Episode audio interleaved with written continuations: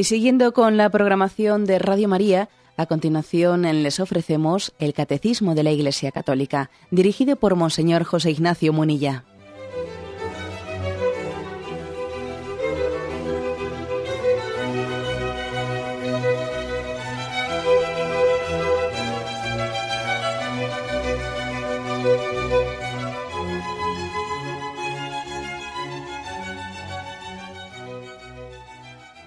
Cordial saludo a todos los oyentes de Radio María. Un día más, con la gracia del Señor, proseguimos el comentario del Catecismo de nuestra Madre, la Iglesia. Queremos hoy explicar el punto 168 y 169, que tienen como título Mira, Señor, la fe de tu Iglesia. Recordaréis que esta es una parte de la liturgia en la que después de haber rezado el Padre Nuestro decimos, no tengas en cuenta nuestros pecados, sino la fe de tu iglesia. Mira, Señor, la fe de tu iglesia.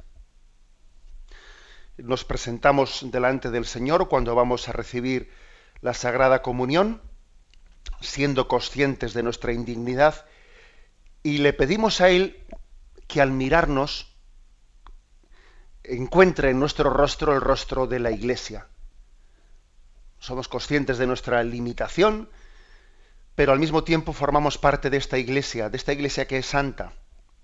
Y al Señor le pedimos que al mirarnos le vea a ella. Mira, Señor, la fe de tu iglesia. Bien, el punto 168 dice, la iglesia es la primera que cree y así conduce, alimenta y sostiene mi fe la Iglesia es la primera que en todas partes confiesa al Señor. Aquí viene una, eh, pues una estrofa del, del, himno Te Deum que dice, Te per orbe enterrarum santa confitetur ecclesia. A ti, la Iglesia Santa extendida por toda la tierra, te confiesa, te proclama. Y con ella y en ella somos impulsados y llevados a confesar también, creo, creemos. Por medio de la Iglesia recibimos la fe y la vida nueva en Cristo por el bautismo. En el ritual romano, el ministro del bautismo pregunta al catecúmeno, ¿qué pides a la Iglesia de Dios? Y la respuesta es, la fe. Y vuelve a preguntar, ¿qué te da la fe? Y responde, la vida eterna. Bien, en este punto 168 por lo tanto, se hace como una proclamación de la, mm, de la eclesialidad de nuestra fe. ¿Eh? Yo tengo fe, pero yo no tendría fe si la Iglesia antes de mí no tuviese fe. Mi fe es una participación de la fe de la Iglesia. Mi fe no es nada al margen de la fe de la Iglesia. ¿Eh? Olvidémonos de esa concepción de la fe como que es una cuestión mía, eh, pues una opción personal, intimista, yo... No, no, no. Olvidémonos de eso porque esas son concepciones que no tienen nada que ver con la tradición de la Iglesia, ¿no?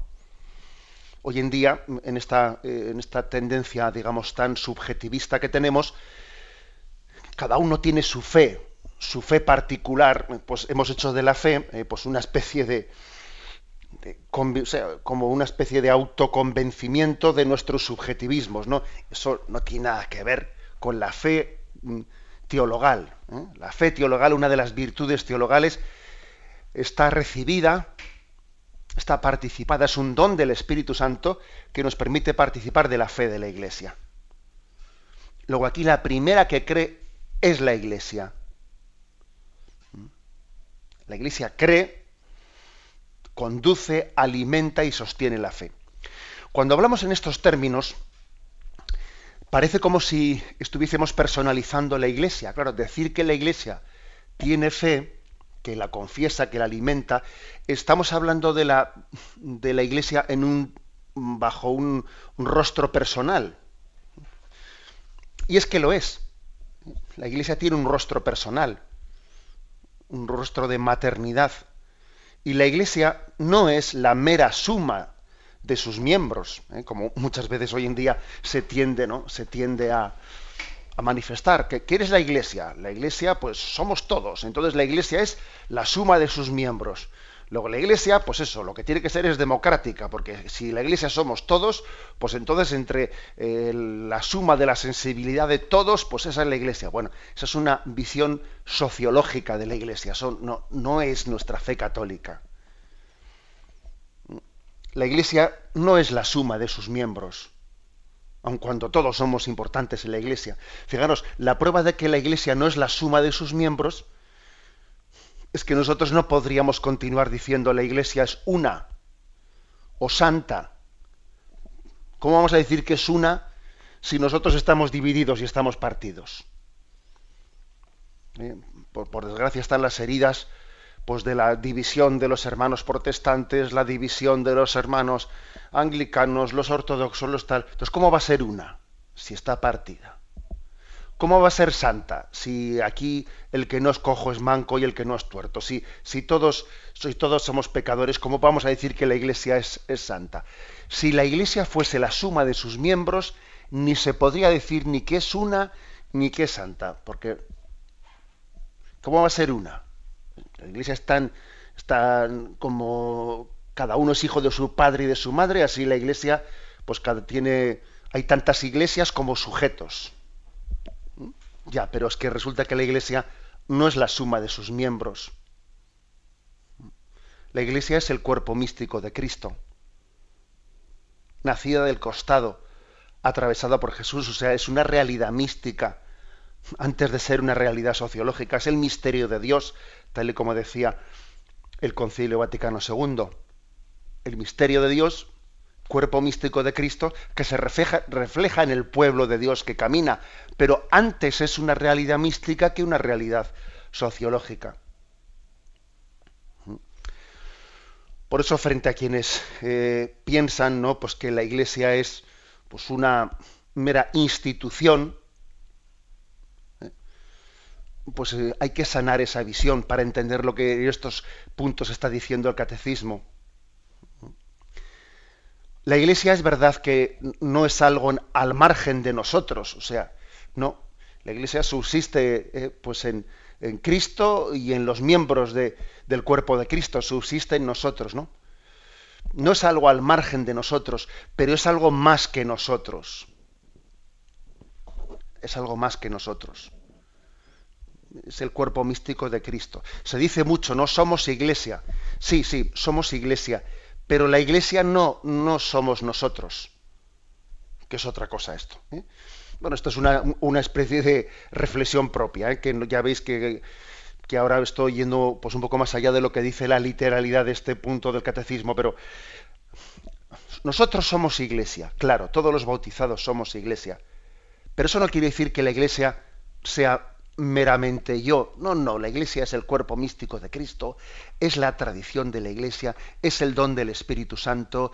O sea, yo soy Iglesia, pero la Iglesia es mucho más que yo. Por eso el catecismo habla de la Iglesia mm, personalizándola, porque es el cuerpo místico de Cristo. Y Cristo es una persona y el cuerpo místico de Cristo, pues bueno, le llamamos madre, está como personalizado porque es la continuidad de Jesucristo, es la maternidad, que también Cristo tiene una maternidad y la maternidad o paternidad de Jesucristo pues está expresada en la iglesia, fijaros bien. En la iglesia, creo que esto es, un, un rasgo un rasgo verdaderamente importante para entender. Por eso tenemos el drama que hay personas, bueno, periodistas, medios de comunicación, católicos secularizados, que hablan y hablan de la Iglesia, pero vamos, hablan de ella como, como si estuviésemos hablando de un, de un partido político y hablan de que si derechas, de que si de izquierdas, que si iglesia de base, que si iglesia jerárquica. O sea, ¿cuántas veces hoy en día hablamos de la iglesia pues meramente como una institución, suma de los miembros que la componen, olvidándonos de su realidad mística? Y, y claro, es que sin, sin esta faceta no entendemos nada. Sin el Espíritu Santo, sin la persona del Espíritu Santo, que es quien vivifica la vida de la Iglesia, pues claro, no, entendemos nada. Estamos juzgando la corteza. Recuerdo haber en algún programa comentado eh, pues, una, declaración que se hizo en la Asamblea del Consejo Ecuménico de las Iglesias eh, allá por el año 1968, fijaros, ¿eh? en, unos, en unos momentos bien revueltos, ¿no? A los dos meses del famoso mayo del 68. Y la reflexión era la siguiente, la voy a leer. Sin el Espíritu Santo, Dios está lejos. Cristo se queda en el pasado. El Evangelio es letra muerta. La Iglesia es una mera organización. La autoridad es una dominación. Sin el Espíritu Santo, la misión es una mera propaganda. El culto es una simple evocación. El comportamiento cristiano es la moral de los esclavos. Pero en él y con él, con el Espíritu Santo, el cosmos es elevado y gime en el alumbramiento del reino. Cristo resucitado se hace presente. El Evangelio es capacidad de vida. La Iglesia significa la comunión trinitaria. La autoridad es un servicio liberador. La misión es un nuevo Pentecostés. La liturgia, con el Espíritu Santo, la liturgia es memorial y anticipación de los misterios de Cristo. Y el comportamiento humano, la moral, es el camino de la deificación del hombre. O sea que es que es totalmente distinto ver el misterio de la Iglesia con a la luz del Espíritu Santo o sin la luz del Espíritu Santo. ¿Mm? Sin el Espíritu Santo la Iglesia es una mera organización y la Biblia es letra muerta.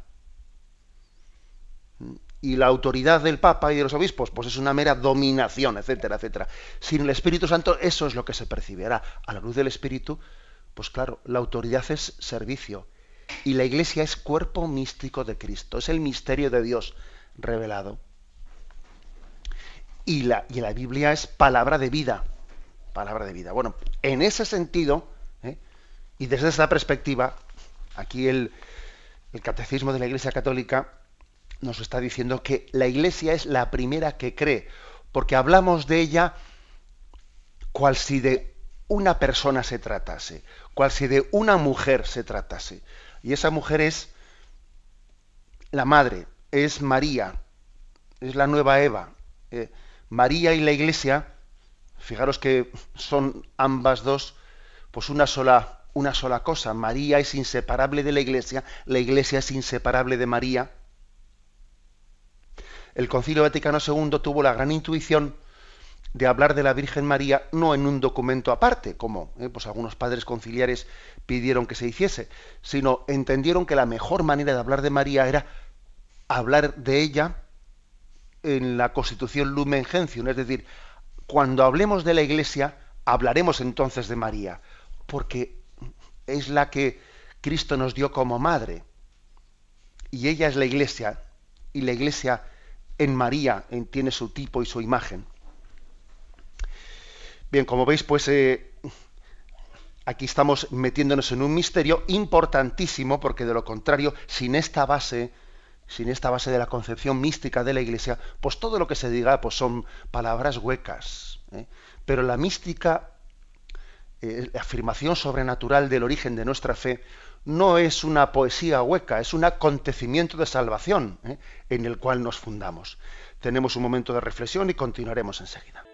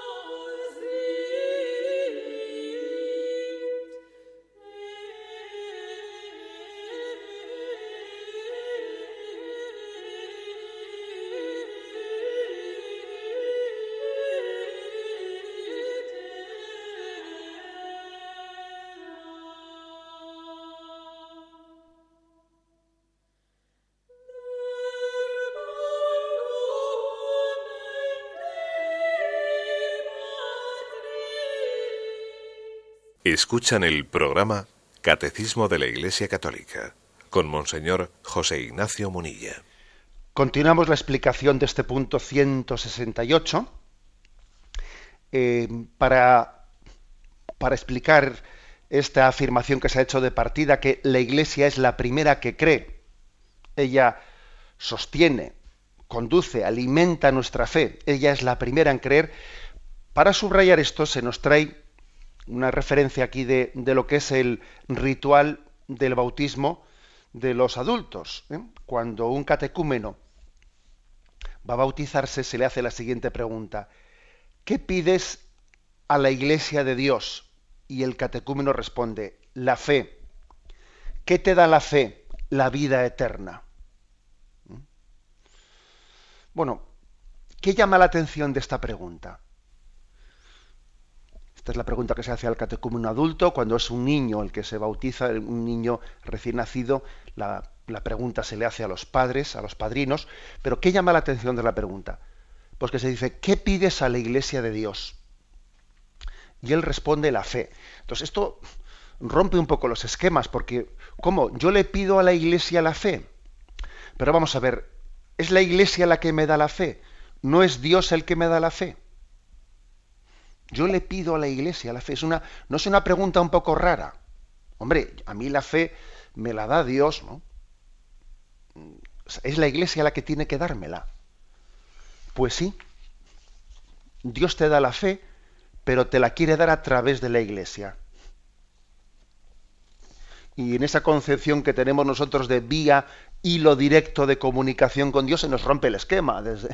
Ciertamente se nos rompe el esquema. Dios no ha querido darnos sus dones, sino a través de la Iglesia. Y así entenderemos, por ejemplo, por qué se dice expresiones como que María es medianera de todas las gracias. Medianera de todas las gracias. María que es modelo de la Iglesia. María que es el tipo de la Iglesia. los dones de Dios vienen a través de la Iglesia. Entonces, la fe es una participación de la fe de la Iglesia. Es una participación. Mi fe no es una fe que sea al margen de los dos mil años de historia de la Iglesia. Yo cuando digo creo, creo en Dios Padre, creo en Dios Hijo, creo en Dios Espíritu Santo, yo cuando digo eso, me estoy uniendo a la fe de todos los mártires. Me uno a la fe de los confesores en la fe, a la fe de las vírgenes, a la fe de, todos aquellos que han peregrinado durante estos dos mil años de vida de la Iglesia. Detrás de mi creo hay un creemos. Y yo no podría decir creo si la Iglesia no diría creo y detrás de él se esconde la fe eh, y la tradición sostenida por el Espíritu Santo. Por eso sí, se dice a la Iglesia, ¿qué le pides a la Iglesia de Dios? Le pido la fe. Esto nos lleva a ser muy humildes, ¿eh? nos lleva a ser muy humildes. Esto sí que es verdaderamente, yo diría, contracultural. Contracultural frente a esa tendencia en la que cada uno se hace la fe a su medida. Yo, eh, bueno, esto sí que es contracultural. Porque decir, mi fe es la fe de la Iglesia. ¿eh? No es una especie de invención propia no, yo, como me habéis escuchado más de una ocasión, yo no invento, yo descubro. La fe es un descubrimiento de la fe de la Iglesia, no es una invención mía en la que yo me la hago a mi medida. Por eso la pregunta es, ¿qué le pides a la Iglesia de Dios? Y la respuesta es, le pido la fe. ¿Y qué te da la fe? La fe te da la vida eterna. Cuando decimos que la fe nos da la vida eterna, estamos diciendo una fe que obviamente no está desencarnada de las obras, es fe, esperanza y caridad. ¿eh? La fe me va a dar la vida eterna porque la fe viva se traduce en una conversión, se traduce en una esperanza de vida, se traduce en unas obras de caridad.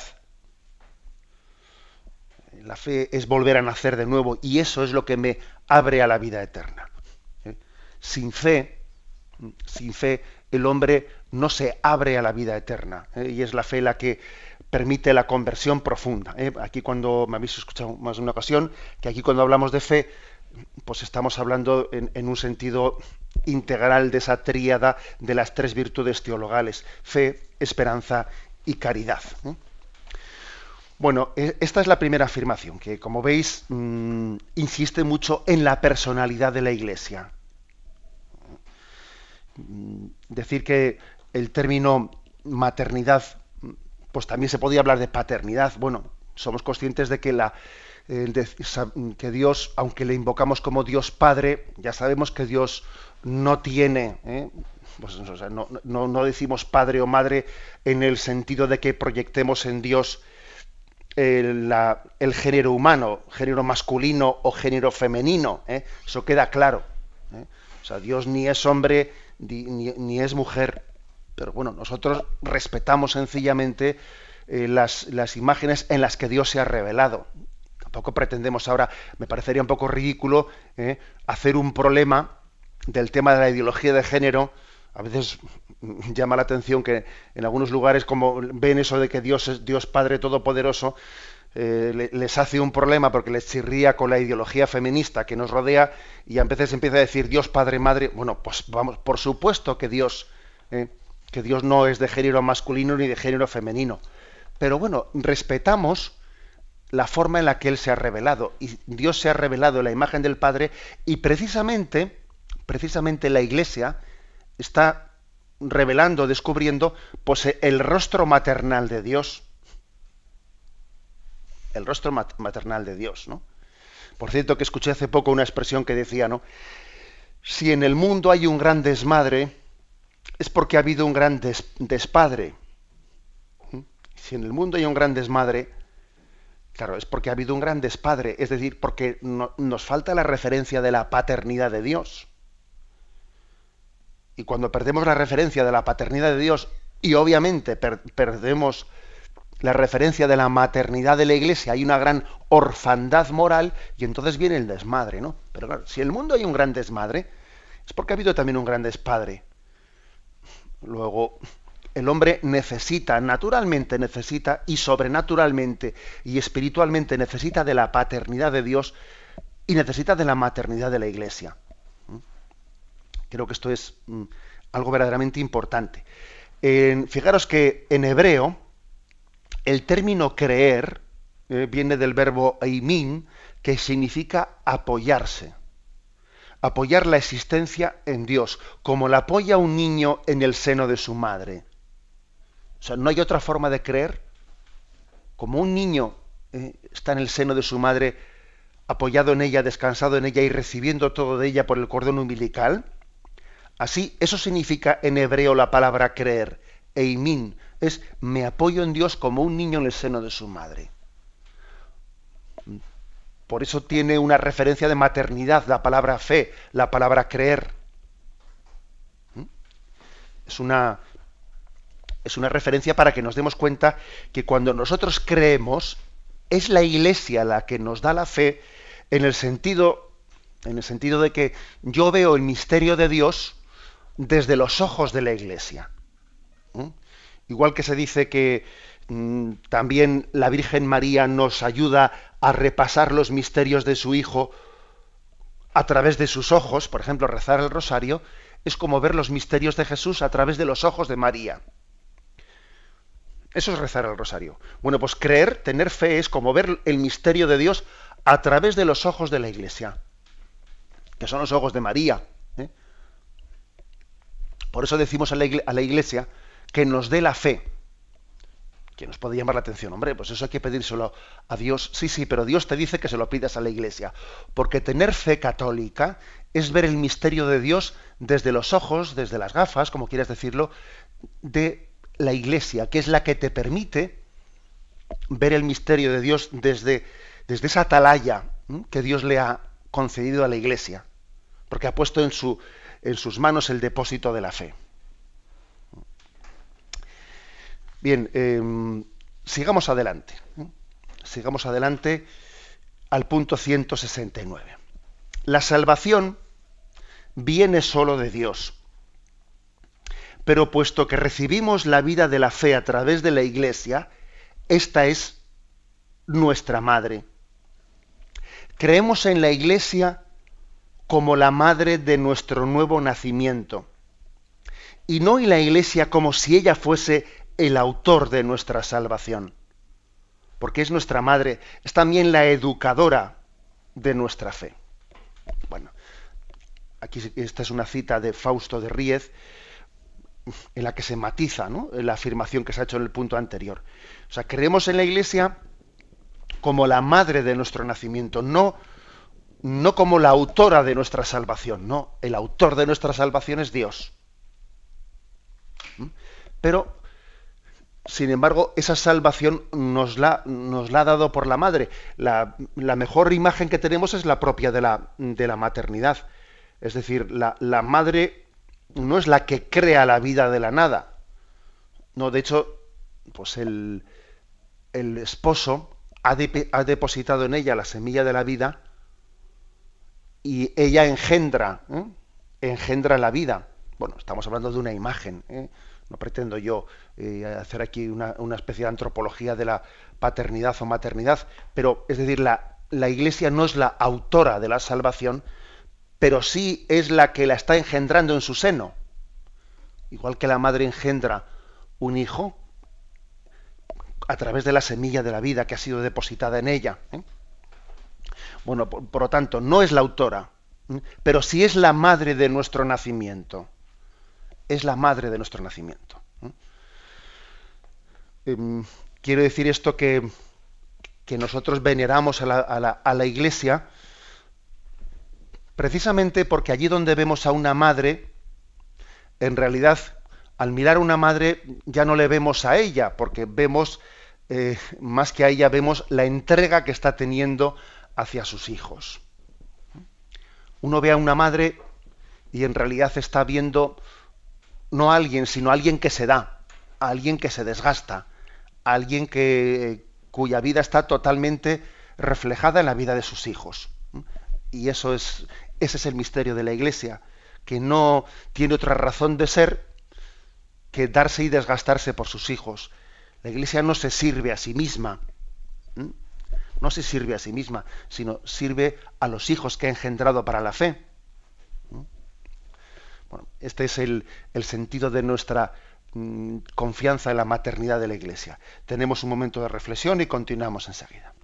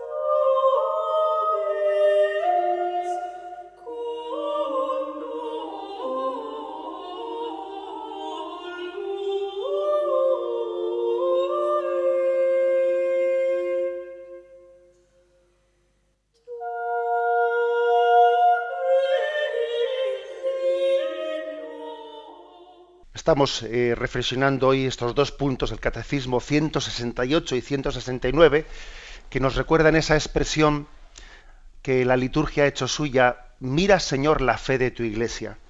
Cuando nos acercamos delante de Dios a hacer el acto de fe, nos, nos acercamos no de una manera individual y aislada, sino teniendo en nosotros a la iglesia y teniéndonos y teniendo la iglesia a nosotros dentro de ella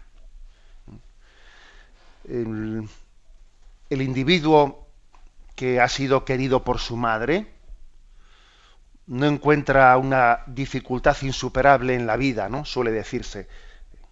Quien, eh, tiene, tiene, esa experiencia de maternidad y de paternidad, pues la verdad es que quien se ha sentido querido incondicionalmente, eso le, le, da una psicología pues equilibrada, segura, eh, que le permite pues eh, avanzar en la educación pues mucho de una manera mucho más ágil que aquel que ha tenido pues traumas en su infancia, en su adolescencia, etcétera, ¿no? Bien, pero al mismo tiempo tengamos en cuenta que la experiencia de maternidad y de paternidad no únicamente es la experiencia biológica, sino también es la experiencia de, espiritual de maternidad por parte de la Iglesia. ¿Y cuántas veces personas que han tenido heridas, eh, heridas en su carencias importantes afectivas en el seno de su familia biológica, Dios les ha permitido que la experiencia de maternidad y de paternidad en el seno de la Iglesia, pues haya sido, claro, no, se puede suplir ¿eh? lo que es la familia biológica, pero en gran parte ha sido el bálsamo por el que han sentido el amor gratuito de Dios. Eso lo conocemos. ¿eh? Muchos sacerdotes hemos conocido a personas que han conocido en el seno de la Iglesia el amor maternal y paternal que la familia no tuvieron. Y es posible, es posible que muchos de nosotros, pues que, bueno, los que, aquellos que hemos tenido pues familias eh, estables en las que hemos recibido un amor y un cariño eh, grande, igual no apreciamos en la iglesia esa maternidad tan grande, pues como a, veces la pueden apreciar quienes se han sentido carentes de ella, ¿no? En el contexto de sus, de sus familias. Bien, digo esto para que apreciemos, porque a veces, no sé, los que hemos nacido de una manera, digamos, muy eh, espontánea, casi inconsciente, ¿eh? inconsciente, pues en, en, familias católicas igual no nos damos cuenta de cómo la maternidad y paternidad biológica ha sido inmediatamente complementada desde la Iglesia. Nosotros no podemos considerarnos nunca huérfanos, nunca huérfanos, pues desde el momento en que, en que Dios nos dio a su madre como madre nuestra, a la iglesia como madre nuestra. No podemos, no podemos, no debemos considerarnos huérfanos espiritualmente. O sea, si vivimos, la, si vivimos el misterio, si vivimos la, la vida de la iglesia. Dios es el amor pues del beso de una madre y también es el abrazo fuerte de un padre. Dios lo es. Y eso lo experimentamos en la iglesia, cuando recibimos los sacramentos, cuando recibimos el perdón de nuestros pecados. Pues ahí estamos recibiendo un beso de la Madre Iglesia y también un abrazo fuerte de la paternidad de Dios. Esa experiencia es importante que la tengamos. Y también fijaros una cosa, yo creo que la Iglesia se va descubriendo a sí misma, pues en el ejercicio de, su maternidad. La propia Iglesia se da cuenta de lo que es, porque es que Dios le ha puesto en sus manos ¿eh? unos, pues, uno, un, un poder, una participación del poder de Dios tan grande que es que se descubre a sí misma realizándolo y viendo cómo resucita muertos en el, en el sacramento del perdón de los pecados, cómo reaviva corazones desalentados. O sea, la iglesia misma se sorprende de sí misma al ver lo que Dios eh, hace a través de ella. Por cierto que eh, hay un proverbio africano, africano que dice, el, el, huevo de la gallina instruye a su madre. Eh, tiene su gracia este proverbio. Dice, el huevo de la gallina instruye a su madre. ¿Qué quiere decir esto? Pues bueno, pues eh, seguro que las madres que me están escuchando lo entienden, dicen, es verdad, mi hijo, el hijo que Dios ha engendrado a través, o sea, que Dios me ha dado, ¿no? Y que, y que Él me ha dado el don de la vida, ese hijo me ha instruido a mí. El huevo de la gallina instruye a su madre. O sea, mi hijo ha sido como un conducto por el que Dios me, me ha hecho madurar, me ha hecho crecer, me ha hecho poner el, corazón en lo, en lo, principal. A la iglesia le pasa lo mismo. La iglesia se queda sorprendida que cuando perdona los pecados, cuando predica la palabra de Dios, cuando, cuando hace la pesca milagrosa, ¿no? Y entonces el propio Pedro, cuando recogió la, la red llena de peces, le dijo a Jesús, apártate de mí que soy un pecador, pero, pero ¿cómo es posible que yo haya hecho esta pesca milagrosa? Pero si es imposible el poder obtener esto, pero si yo soy un pescador que, que, que nunca ha pescado tres peces, ¿no? Pero ¿cómo es posible que esta red salga repleta? Apártate de mí que soy un pecador, ¿no? Bueno, pues me refiero de nuevo a, a ese proverbio africano, ¿no? El huevo de la gallina instruye a su madre. O sea, por los hechos, por los frutos ¿eh? Que Dios concede a su iglesia, ella misma se, se da cuenta de la vocación a la maternidad que ha recibido. Esto nos pasa mucho. Ah, he puesto el ejemplo de los padres que me estáis escuchando, que al ver lo que Dios ha hecho a través vuestro, pues os quedáis impresionados. Le pasa al sacerdote que predica y cuando predica dice, pero bueno, pero ¿cómo es posible que eh, esos corazones determinados se hayan movido a la conversión? Pero si de mi predicación tan débil ha podido haber una conversión como esa. Pero bueno, es que me quedo impresionado, ¿no? Y le pasa a cualquiera que, que ejerce, por ejemplo, un acto de caridad y cuando ejerce un acto de caridad que es sencillito, de repente ve la gratitud con la que se ha acogido ese acto de caridad y dice, pero si yo solo he hecho una pequeña cosa, ¿cómo es posible que alguien haya acogido esa pequeña cosa que he hecho como verdaderamente, como, como con una gratitud tremenda, ¿no? O sea, claro que sí. ¿eh?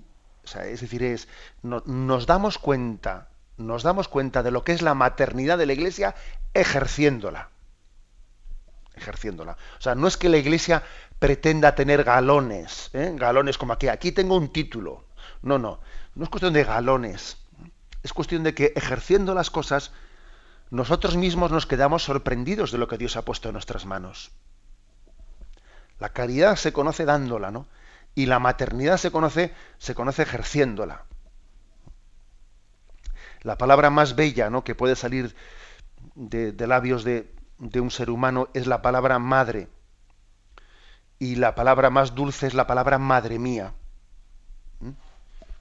Yo creo que es muy importante e, este sentirnos agradecidos a la iglesia de su maternidad.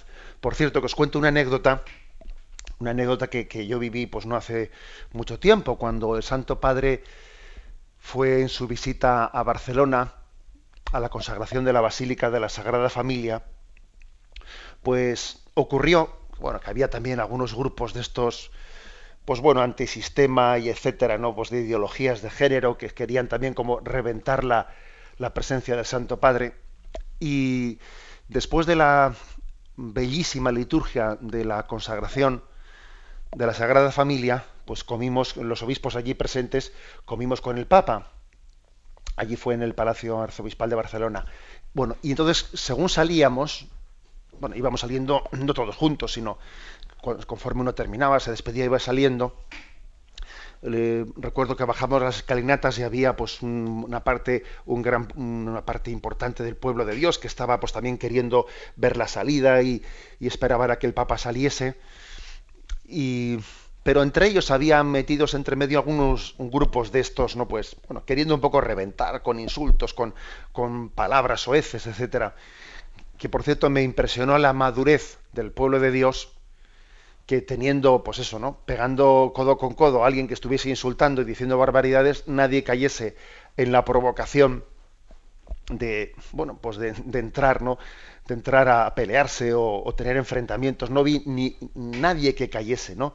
En esa, en esa provocación, sino que, bueno, aun teniendo al, al, lado a alguien que estaba blasfemando o diciendo barbaridades, que eran pocos, ¿eh? Eran pocos, pero bueno, la, los católicos que podían ¿no? haber aprovechado su, su mayoría pues para, eh, pues para enfrentarse físicamente con alguien, nadie cayó en esa provocación. Bueno, pues como digo, me acercaba yo hacia la barrera donde estaba la, policía, tenía separada a la gente y pues mucha la gente aplaudía, etcétera, pero como había allí un grupito de estos de cuatro o cinco que estaban soltando barbaridades, ¿no? Y al acercarme yo para esa zona, pues, eh, pues el pueblo de Dios estaba pues eh, cantando, estaba aplaudiendo. Y había una mujer que yo creo que eh, pues por su rostro pues tenía eh, tenía rostro de ser hispanoamericana. Y en el momento en que yo pasé pues como a ella le, apuró tanto no pues que, que, hubiese alguien ahí al lado suyo que estuviese diciendo una barbaridad contra el obispo que pasaba no me olvidaré nunca que esa mujer sin volver el rostro y mirar a los que habían insultado sin nada no esa mujer con toda su alma pegó un grito diciendo, viva mi Santa Madre Iglesia. ¿eh? Además yo creo que ese grito es que si no lo dice explota. ¿eh? Y le salió de lo más profundo ¿no? del alma. Viva mi Santa Madre Iglesia. Bueno, pues esto es lo que yo creo que casi en esto se resume la catequesis que hoy estamos diciendo. La maternidad de la Iglesia, que es nuestra educadora en la fe, que es la que nos ha engendrado en la fe, que de ella he recibido yo la vida de Cristo. Y la amo, amo a la Iglesia porque es mi madre. Y yo soy, yo formo parte de esa Iglesia, pero al mismo tiempo la Iglesia es, mucho más que yo, me supera, es un misterio que es la prolongación de la vida de Cristo entre nosotros. ¿no? Viva mi Santa Madre Iglesia. ¿Eh? Aquí sí que se podría decir, no viva la madre que me parió, con perdón de la expresión. ¿Eh? Pues claro que sí, me, ha engendrado una vida nueva. Este amor a la Iglesia, este amor a la Iglesia tiene que formar parte de nuestra espiritualidad católica. Y que no se nos caiga nunca de los labios la palabra Iglesia que no pretendamos tener una espiritualidad, ¿eh? Eh, una espiritualidad a la que le sobra la Iglesia. ¿Eh? Que también eso a veces se observa, se observa como si se, hiciese una imagen de Jesús, Jesús pues que mm, se quiere enfatizar de él, de Jesús el enfrentamiento con la institución, con el templo, con la ley. Sí, sí, bueno, muy bien, pero Jesús, Jesús dio a luz a la Iglesia, la dio a luz y no hay iglesia sin Jesús ni Jesús sin iglesia. Esto es lo que yo quería un poco pues, enfatizar como la, em, la conclusión ¿no? de, esta catequesis. ¿Es que puede una madre olvidarse del hijo de sus entrañas? Pues aunque eso llegase a ocurrir, yo no me olvidaré de ti. La maternidad de la iglesia siempre ¿eh? estará cuidando de nosotros y conduciéndonos hasta hasta la puerta, hasta la misma puerta de la vida eterna. No es está llamada la Iglesia a conducirnos hasta ella y abrirnos esa puerta. ¿eh? Es la misericordia de Dios la que eh, la que abre esa puerta, pero le ha dado la Iglesia esa manilla, ¿eh? esa cerradura de apertura hacia la vida eterna. Lo dejamos aquí, damos paso a la intervención de los oyentes. Podéis llamar para formular vuestras preguntas al teléfono 917 107 700. 917 107 700.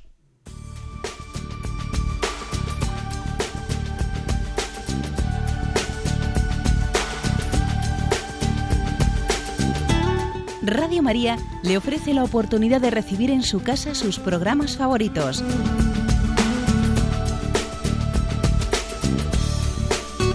Ahora lo puede hacer a través de nuestra página web www.radiomaria.es o bien llamándonos al 902 500 518. 902 500 518. Pídanos el programa que más le interesa en cualquiera de sus emisiones, especificando el día y la hora que lo ha escuchado. Solo nos tiene que decir si lo quiere en CD de audio o CD o DVD en MP3. Haga su solicitud en el 902 500 518 y en www.radiomaria.es. Radio María, más cerca de usted.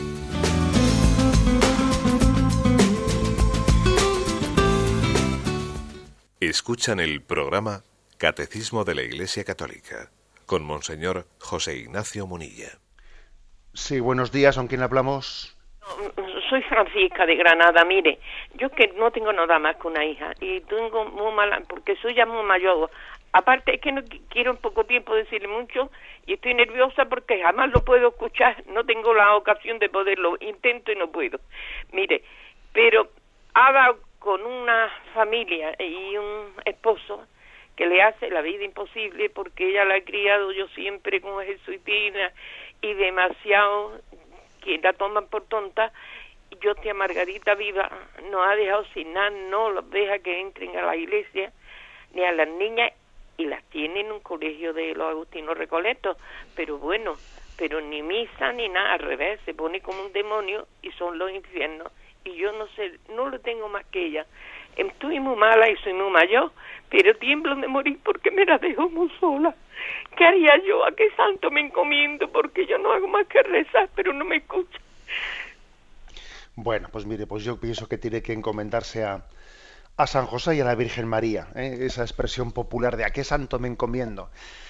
Pues encomiéndese a los dos, ¿eh? a San José, patrono de la Iglesia, y a María, que también pues, es el modelo de maternidad para usted. Y tenga paciencia, ¿eh? tenga paciencia porque mire, la, como usted observa también a veces cuando entra dentro de la familia, pues otro tipo de sensibilidades que, que poco tienen que ver con la educación católica en la que nosotros hemos querido educar a los hijos, se pueden trastornar bastante las cosas, pero al final yo creo que también el, testimonio de quién es el que quién es el que contagia a quién, ¿eh? es decir, si es la parte increyente la que arrastra a la parte creyente, ¿no? O es los que somos creyentes los que tenemos la capacidad de enamorar a la parte no creyente, creo que también eso tiene que realizarse a través del testimonio de, nuestra vida. Y, ahora el testimonio de usted es importante. Usted dice, yo soy mayor, porque ahora mismo me siento yo impotente, etcétera. Pero yo, aparte de la potencia de su oración y del ofrecimiento de su sufrimiento a Dios, que sin duda alguna ese ofrecimiento de algo que a usted le duele tanto, ¿no? Pues es una, eh, es, algo muy, muy sagrado, porque usted ahora no hay otra cosa que le, que le cueste más ni que le duela más que ese, ese sufrimiento que tiene y se, y se lo ofrece ¿eh? a Dios Padre en la, en la Eucaristía junto con Jesucristo. Aparte de esa oración y ese ofrecimiento, yo creo que el testimonio de su serenidad y de su saber estar, de su palabra de cariño a los niños, en la medida que usted los tenga con, usted, es decir, es una palabra de fe, una transmisión de, de catequeta también, porque como no las, eh, las abuelas no ejercen esa catequesis tan potente con los niños, ¿no? Tenga usted paz, tenga usted serenidad, ¿eh? no se deje de llevar de, de, la desesperación y en la medida en que Dios ponga en sus manos una palabra para decir a los niños, aprovechelo. Mire, también los niños están en ese colegio, ¿no? Algo es también eso. Bueno, pues también el contacto con usted algo es, ¿no? No se deje usted arrastrar por angustias, sino, sino con serenidad. Cuando tenga a los niños con usted, con serenidad, dígales una palabra de sentido, ¿no? Eh, las abuelas tienen mucho que transmitir a los niños y hágalo usted. ¿eh? Y le encomendamos. Adelante, vamos a pasar a un siguiente oyente. Buenos días. Buenos días. sí, mire, yo era para comentarle lo que eh, sobre lo que acaba usted de decir del testimonio, ¿no? Yo era una persona que, que bueno, estaba en contra de la iglesia, Y ahora llevo años, gracias a Dios, que, bueno, em, se me toma el pelo, se me insulta, etcétera. Pero, eh, bueno, para yo lo considero una suerte. Yo me he transformado muchísimo en eso. Y claro, como eso no lo pueden negar, yo he dejado la droga, el alcohol, el juego, y, como eso no lo pueden negar, pues me echan el mérito a mí, ¿no? Lo cual a mí me duele, porque yo no lo tengo. Yo no podía cambiar, o sea, a mí, a mí me cambió Dios la Virgen, no, no hay otro camino, ¿no? Pero es bonito. Yo creo que los cristianos debemos darnos cuenta a quién tenemos al lado. Tenemos a la Virgen, tenemos a Dios. Es que yo a veces escucho cosas por la radio y, veo cosas entre nosotros los cristianos, no querer confesarse. Y, no, yo no sé, o sea, es que es que rechazamos nosotros un poco nuestra suerte, nuestra nuestra gracia, nuestra gloria. Eh, ¿Cómo se lo vamos a, contagiar a los demás? está bien esta expresión que, que, ha utilizado el oyente, ¿no? A veces los cristianos como que rechazamos nuestra suerte, ¿no? O sea, casi como que nos quejásemos de nuestra suerte. Y entonces, claro, si yo en vez de disfrutar del sacramento de la confesión, si yo en vez de disfrutar de los medios de gracia, de la oración, etcétera, casi lo estoy viviendo como si fuese una rémora que tengo que, claro, ¿cómo voy a contagiar así? Me parece que el testimonio del oyente es importante porque fijaros una cosa, quien ha experimentado la conversión sabe que es la gracia de Dios la que ha obrado en él. O sea, la prueba de que alguien ha recibido una auténtica conversión es que sabe que es Dios quien la ha obrado. Sin embargo, quien eh, se siente demasiado seguro de sí mismo, quien se siente pues que él mismo no pues se ha autorrealizado, eh, a ese le falta conversión. ¿Mm? O sea, un, indicativo de que la conversión es auténtica es que tenemos conciencia de que es Dios quien la ha obrado y que yo por mis fuerzas no, no hubiese sido eh, capaz de, de, tener una vida digna. ¿eh? Ahí están, por lo tanto, una, eh, una buena lección que nos da la madre. La madre te dice que te esfuerces. La madre siempre, siempre nos están también diciendo cómo debemos de esforzarnos, etcétera. Pero al mismo tiempo nos enseña a ser humildes y a tener conciencia de que sin la gracia de Dios nada somos.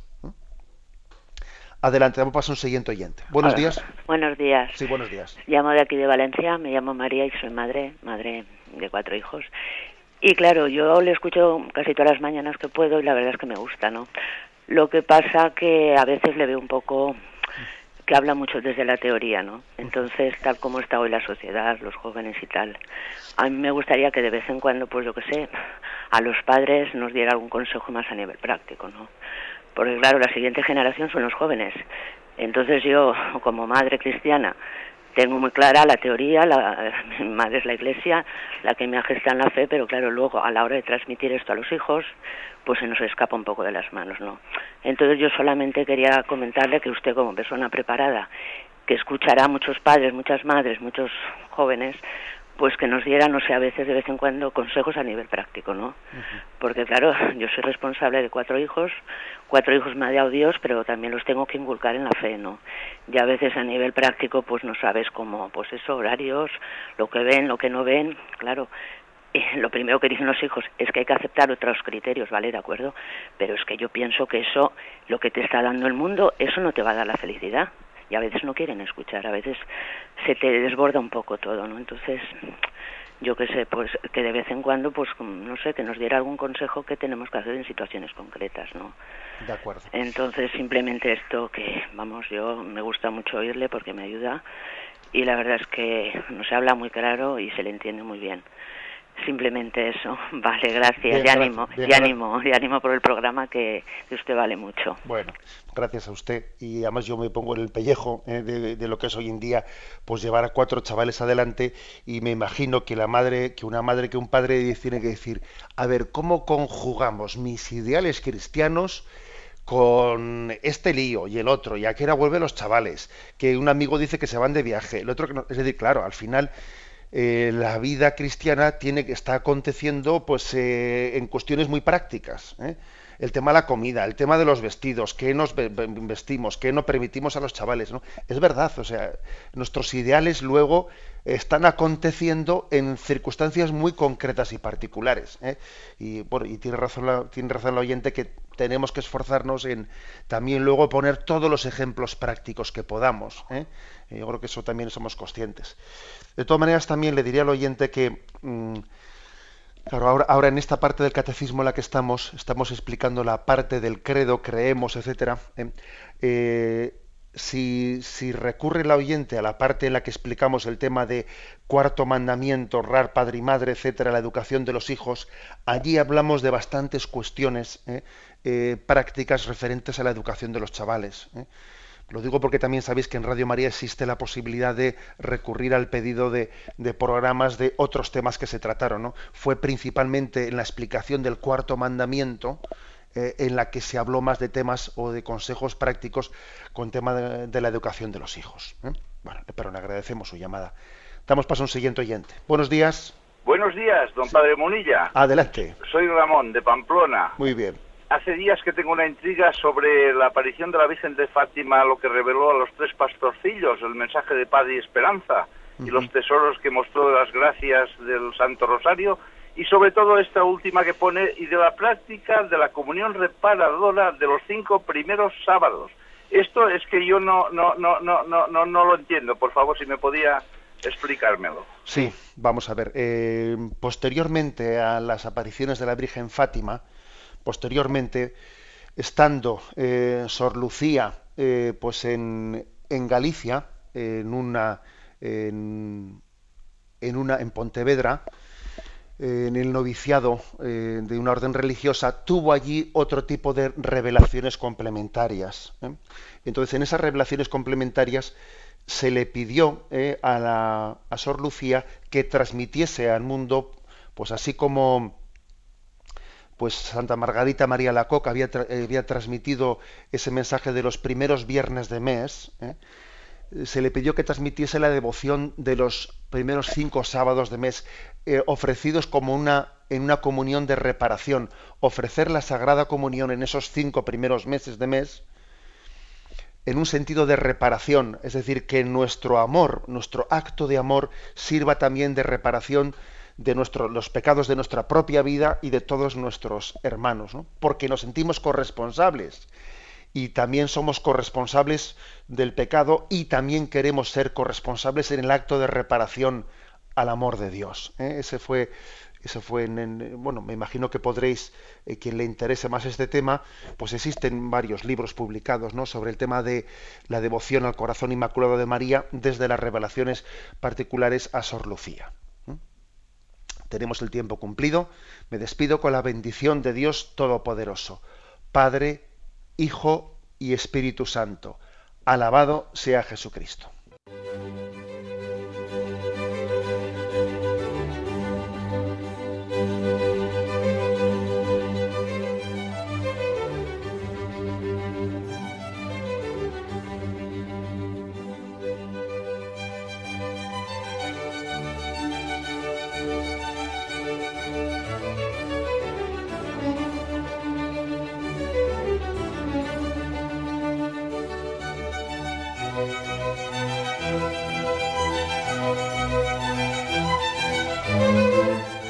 Han podido escuchar en Radio María el Catecismo de la Iglesia Católica, dirigido por Monseñor José Ignacio Munilla.